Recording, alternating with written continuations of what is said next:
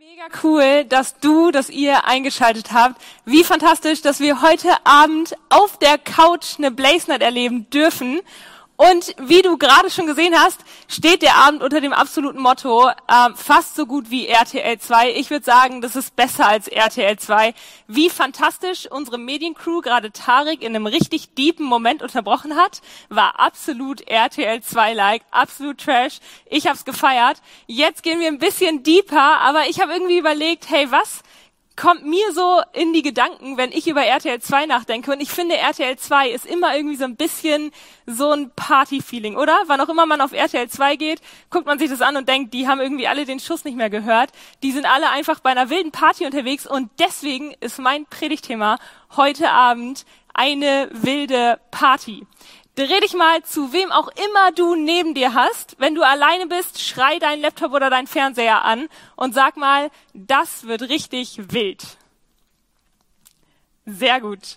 Hey, wir wollen uns heute angucken, was für Partys es in der Bibel gibt und vor allen Dingen mit einer Party beschäftigen und uns angucken, wer eigentlich der absolute Partykracher schlechthin in der Bibel war. Und ich weiß nicht, ob du so Partykracher kennst. Es gibt so ein paar Menschen im Umfeld, die crashen so jede Party, oder?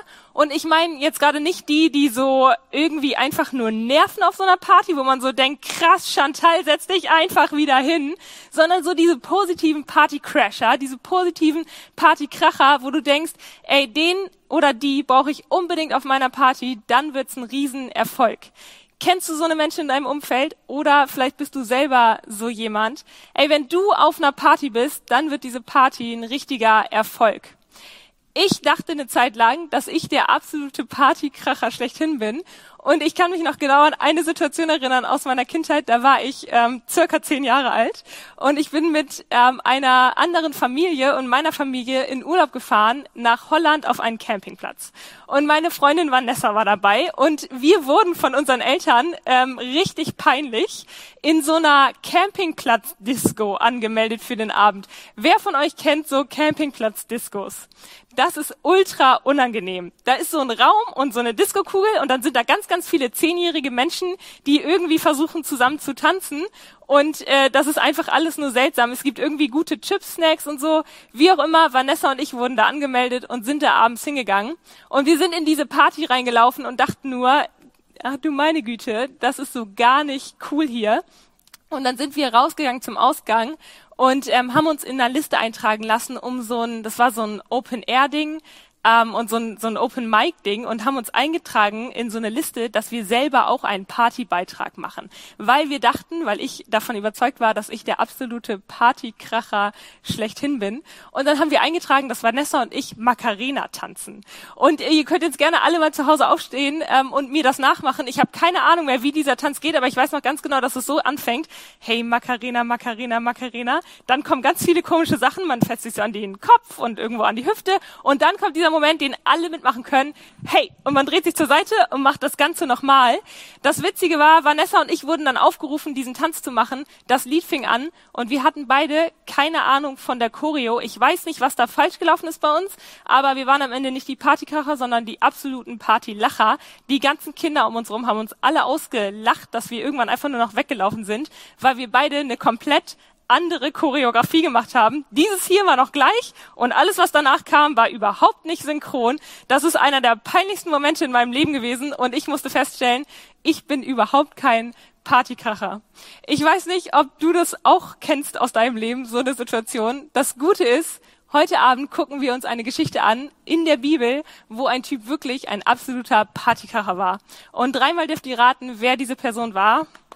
Trommelwirbel. Jesus! Boom! Unerwartet. Jesus war ein absoluter Partykracher und ich erkläre euch gleich auch warum.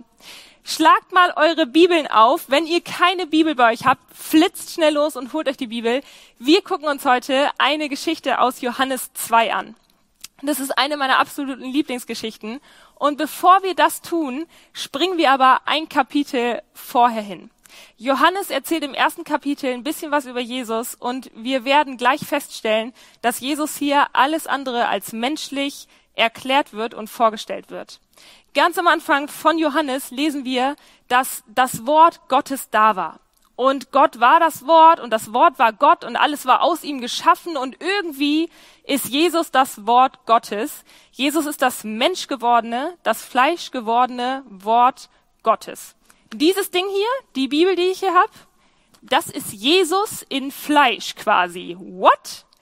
alles andere als menschlich, oder? Jesus wird hier so groß beschrieben und dann geht es weiter und wir lesen, dass Jesus der König der Könige ist, der Retter der Welt, der lange erwartete Messias. Ihr müsst euch vorstellen, dass die Menschen damals lange auf Jesus gewartet haben. Die haben nicht nur zwei Tage vorher erfahren, dass irgendwann mal ein Messias kommen soll, auch nicht 30 Jahre vorher. Die Menschen haben teilweise 400 Jahre darauf gewartet, dass Jesus endlich da sein würde. Sie haben 400 Jahre zuvor von einem Propheten gehört, dass irgendwann bald Jesus kommen wird und alle frei machen wird.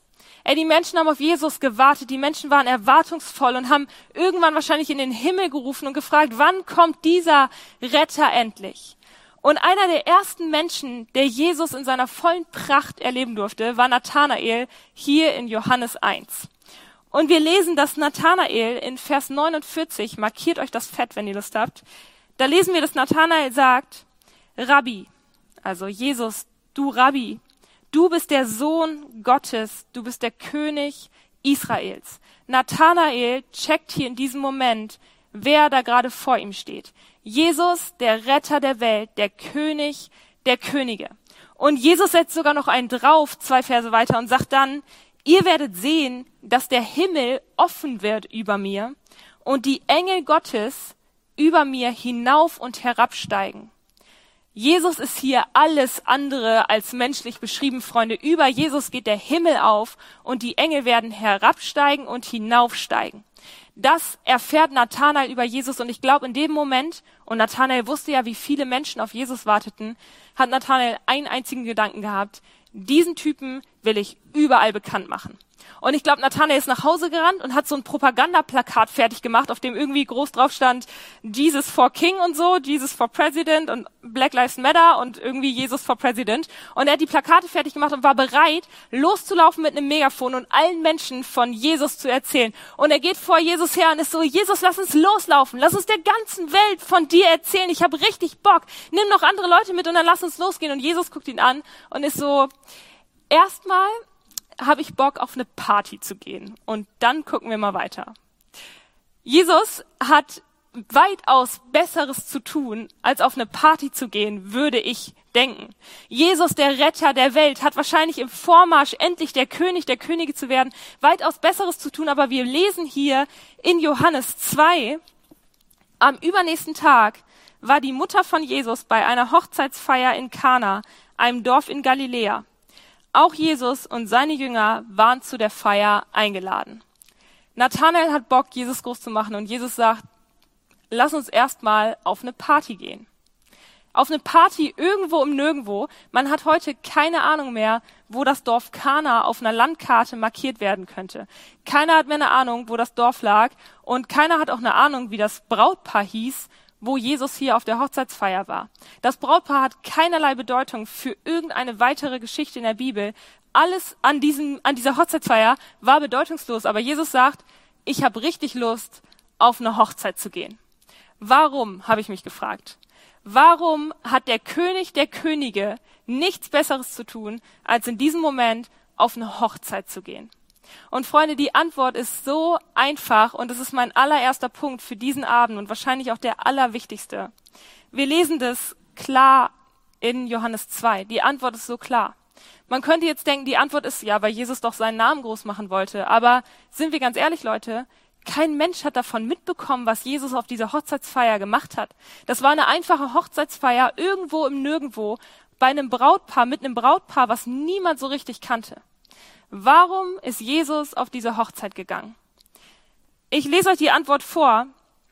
Die Mutter von Jesus war bei einer Hochzeitsfeier in Kana, einem Dorf in Galiläa, eingeladen. Auch Jesus und seine Jünger waren zu der Feier eingeladen. Jesus war eingeladen, deswegen ist er hingegangen. Freunde, das ist mein erster Punkt an diesem Abend. Jesus kommt, wenn er eingeladen ist. So ist Jesus, so ist er im ganzen Neuen Testament gewesen. Wo auch immer hin er eingeladen wurde, da ist er hingegangen. Wo auch immer er willkommen war, da ist er aufgekreuzt. Wenn du denkst, ich weiß nicht, ob Jesus zu mir kommen will, will ich dir das eine sagen. Wenn du Jesus einlädst, dann wird er auch kommen. Jesus kommt, wohin auch immer er eingeladen wird. Ja, und dann lesen wir, was auf dieser Hochzeit passiert. Wir lesen, dass plötzlich die Mutter von Jesus auf Jesus zurennt. Denn während des Festes ging der Wein aus. Und die Mutter von Jesus machte ihn darauf aufmerksam, Sie haben kein Wein mehr, sagte sie zu ihm. Der Wein ist alle. Ganz plötzlich ist der Wein alle und die Mutter von Jesus rennt auf Jesus zu, als würde das ganze Haus in Flammen stehen und sagt, Jesus, der Wein ist alle. Kannst du dir so eine Situation vorstellen? Deine Mama kommt auf dich zugerannt und ist so, Nico, der Wein ist alle. Das wäre weird, oder?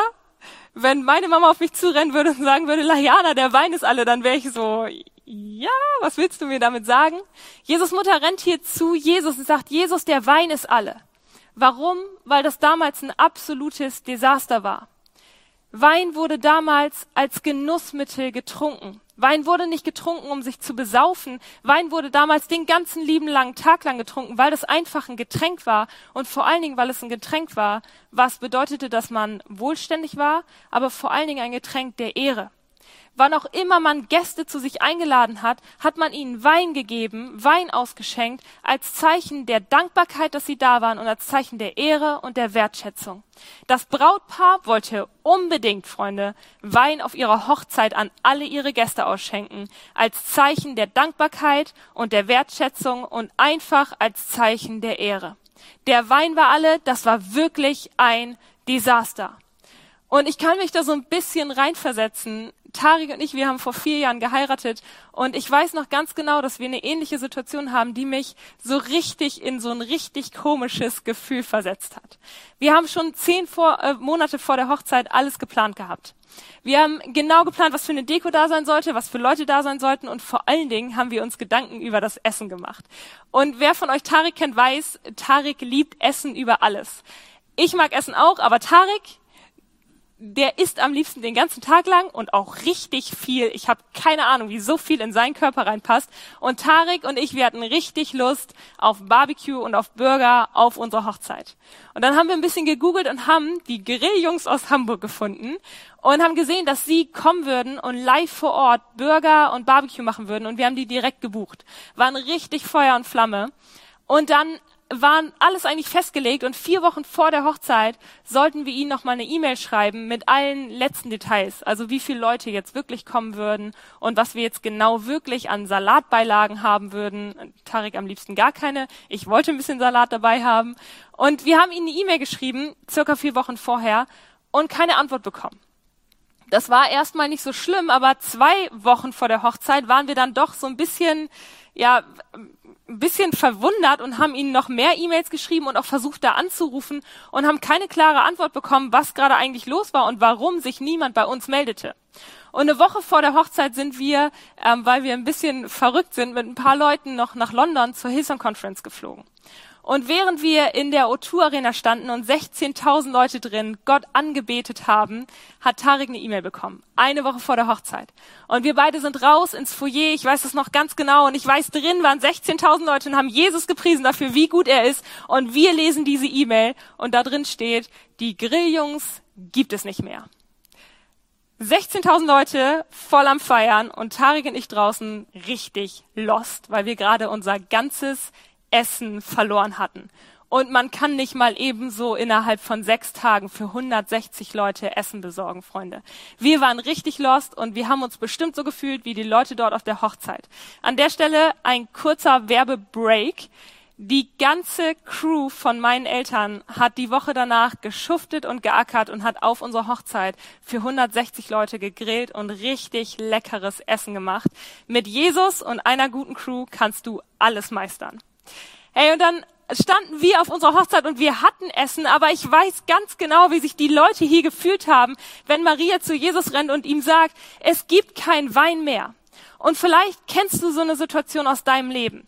Hoffentlich nicht mit Wein, aber bestimmt mit einigen anderen Sachen. Wein steht hier für die absolute Freude.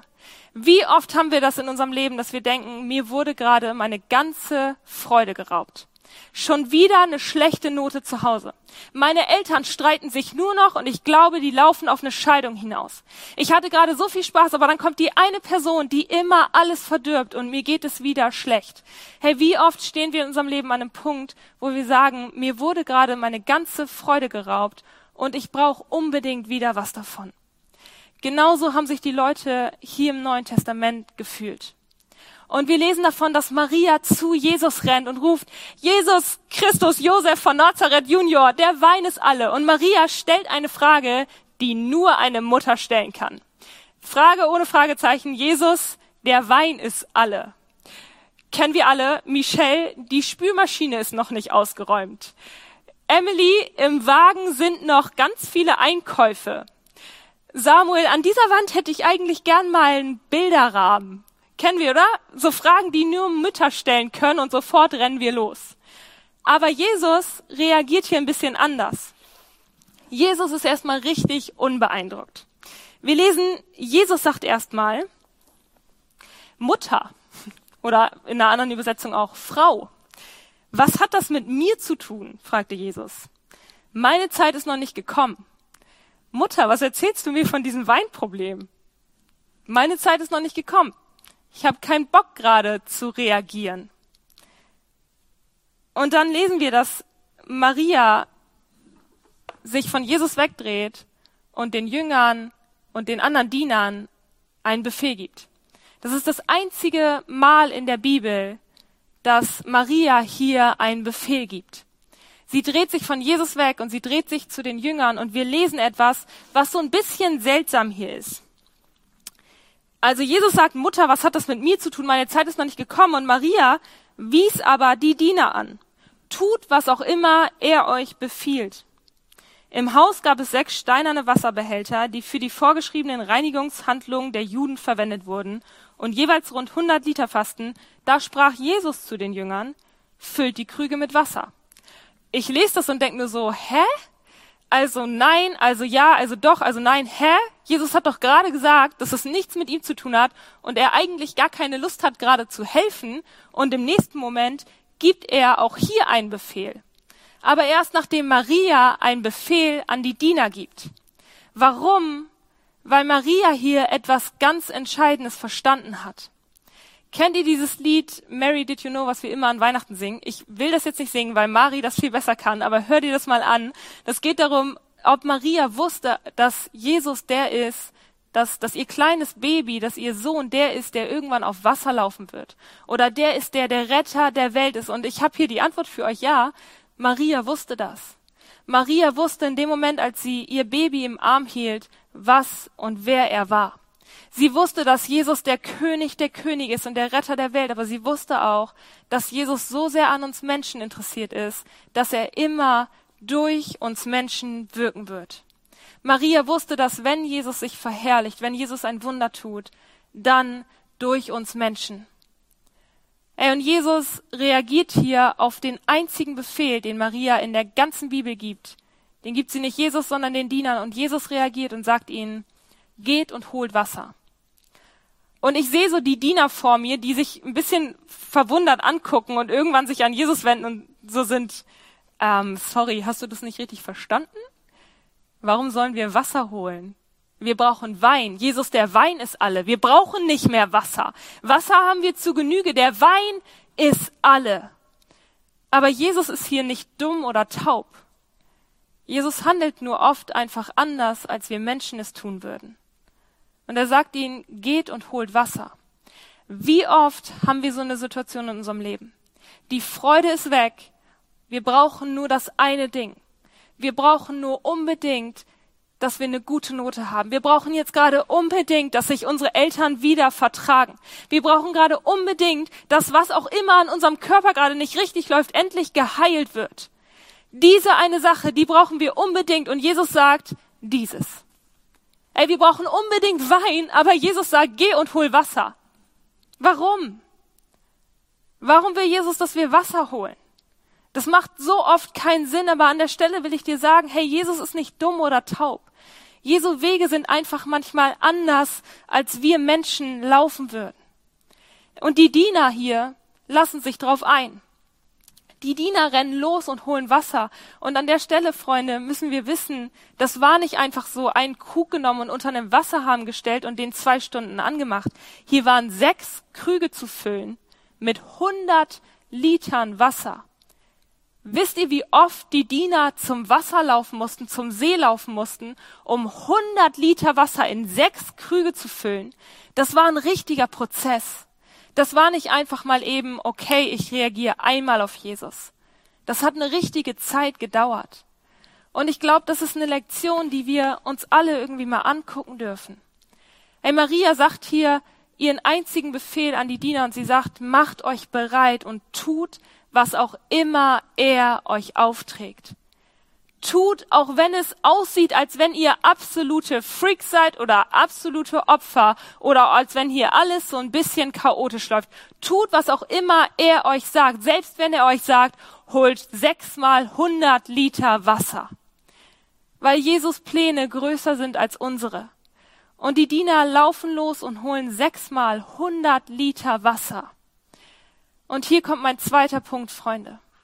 Jesus hätte die sechsmal hundert Liter Wasser von diesen Dienern nicht gebraucht. Das Wunder wäre sogar größer gewesen, wenn Jesus einfach so Wein gemacht hätte. Jesus hätte das Wasser der Diener nicht gebraucht, aber hier kommt mein zweiter Punkt. Jesus ist dabei, wenn wir dabei sind. Jesus will und wünscht sich, sich durch uns zu verherrlichen. Das wusste Maria, als sie zu den Dienern gesagt hat, tut, was auch immer er euch sagt. Sie wusste, dass wenn Jesus etwas tut, dann wenn die Diener auch dabei sind. Jesus geht immer dann all in, wenn wir unser Bestes geben. Wenn wir loslaufen und Wasser um Wasser und Wasser holen, dann stellt Jesus sich dazu und sagt, ich gehe genauso all in und ich mache es noch besser, als du dir vorstellen kannst. Mein erster Punkt ist, Jesus kommt, wenn du ihn einlädst. Der zweite Punkt ist, Jesus ist dabei, wenn du dabei bist. Und dann sehen wir hier das Ergebnis in der Bibel. Wir lesen, dass die sechs Krüge bis zum Rand mit Wasser gefüllt worden sind. Und dann sagt Jesus zu den Dienern, schöpft daraus und bringt es dem Zeremonienmeister. Und sie folgten seiner Anweisung. Der Zeremonienmeister kostete von dem Wasser, das nun Wein war. Da er nicht wusste, woher der Wein kam, denn nur die Diener, die ihn geschöpft hatten, wussten es, ließ er den Bräutigam holen. Hey, eigentlich schenkt der Gastgeber den besseren Wein zuerst aus, sagte er. Später, wenn alle betrunken sind, es in ihnen nichts mehr ausmacht, dann holt er den weniger guten. Du dagegen hast den besten Wein bis jetzt zurückgehalten. Ey, das scheint eine gute Feier gewesen zu sein. Die Leute waren irgendwie alle gut dabei, die waren wahrscheinlich alle schon so ein bisschen beschwipst. Und der Zeremonienmeister hier fragt sich, was hast du gemacht, lieber Bräutigam? Eigentlich gibt man den ersten, den besten Wein zuerst aus und dann den schlechten, aber ihr habt gewartet und das, was ich gerade probiere, ist der beste Wein, den ich in meinem ganzen Leben probiert habe. Warum hat Jesus nicht einfach schlechten Wein gegeben? Schlechter Wein hätte gereicht. Aber das Ding ist, Freunde, wenn wir unser Bestes geben, geht Jesus all in. Und Jesus kann nicht 50 Prozent. Jesus kann nur 100 Prozent. Was auch immer Jesus anfasst, wird perfekt. Was auch immer Jesus in unserem Leben tun wird, wird 100 Prozent sein. Wenn er all in geht, dann heißt das auch all in. Und bei Jesus heißt all in immer 100 Prozent und immer das Allerbeste. Und durch dieses Wunder, lesen wir in der Bibel, ihr könnt es nachlesen, durch dieses allererste Wunder, was Jesus getan hat, haben plötzlich die Jünger angefangen, an Jesus zu glauben. Das hat fast kein Mensch mitbekommen hier. Irgendwo in einer kleinen Stadt, in einem kleinen Dorf in Kana, bei einem Brautpaar, was nicht mal namentlich erwähnt wird. Das hat fast kein Mensch mitbekommen, aber die Jünger haben mitbekommen, was Jesus hier gemacht hat. Und das war das erste Wunder, was Jesus getan hat, und deswegen glaubten die Jünger an ihn.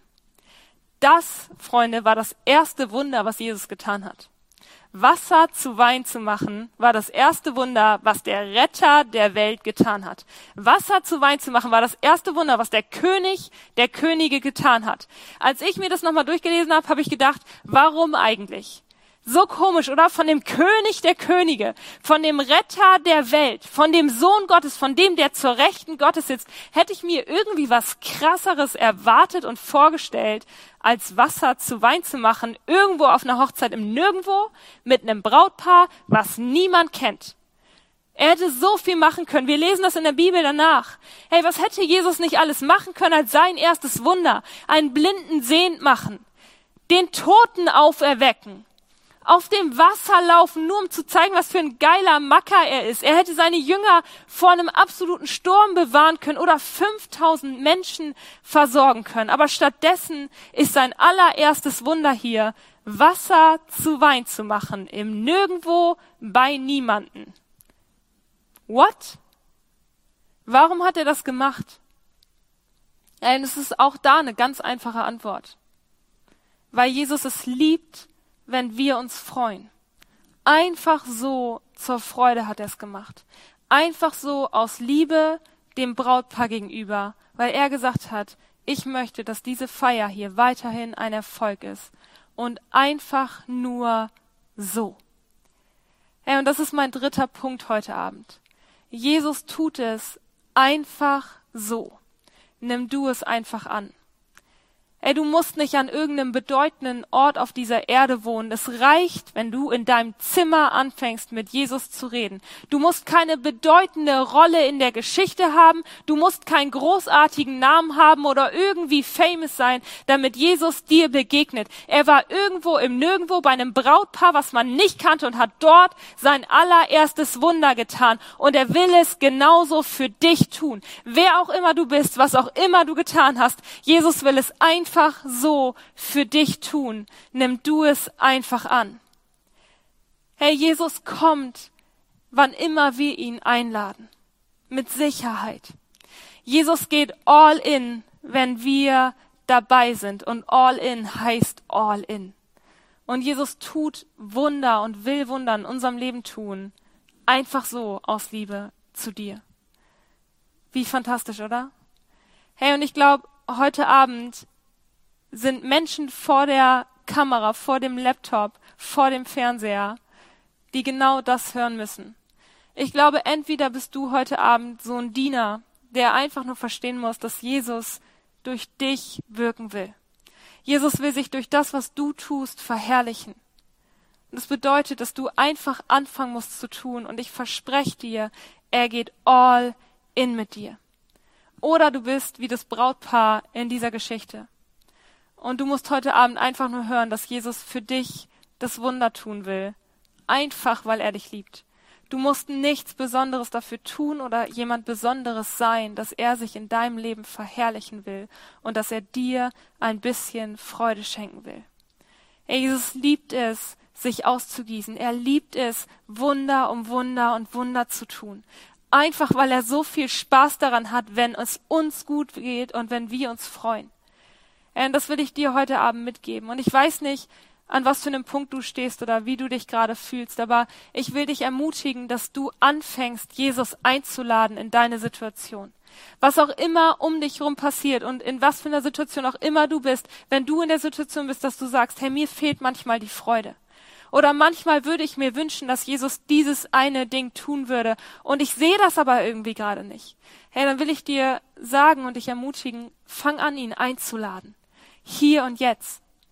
Ja, und wenn du Lust dazu hast, ihn jetzt einzuladen in deine Situation, dann kannst du mir einfach nachbeten. Ich werde gleich ein Gebet vorsprechen und du kannst einfach da, wo du bist, laut oder leise mitsprechen und Jesus neu in dein Leben einladen, ihm neu Raum geben und ihm die Chance geben, dass er durch dich wirken kann und dass er all in mit dir geht um Dinge zu machen, die wir noch nie in unserem Leben gesehen haben und den besten Wein zu produzieren, den irgendwer jemals gekostet hat, okay? Jesus, ich danke dir dafür, dass du für mich gestorben bist, dass du alles für mich gegeben hast und dass du es immer und immer wieder tun würdest. Heute lade ich dich ein, wieder ein Teil von meinem Leben zu sein. Ich lade dich ein,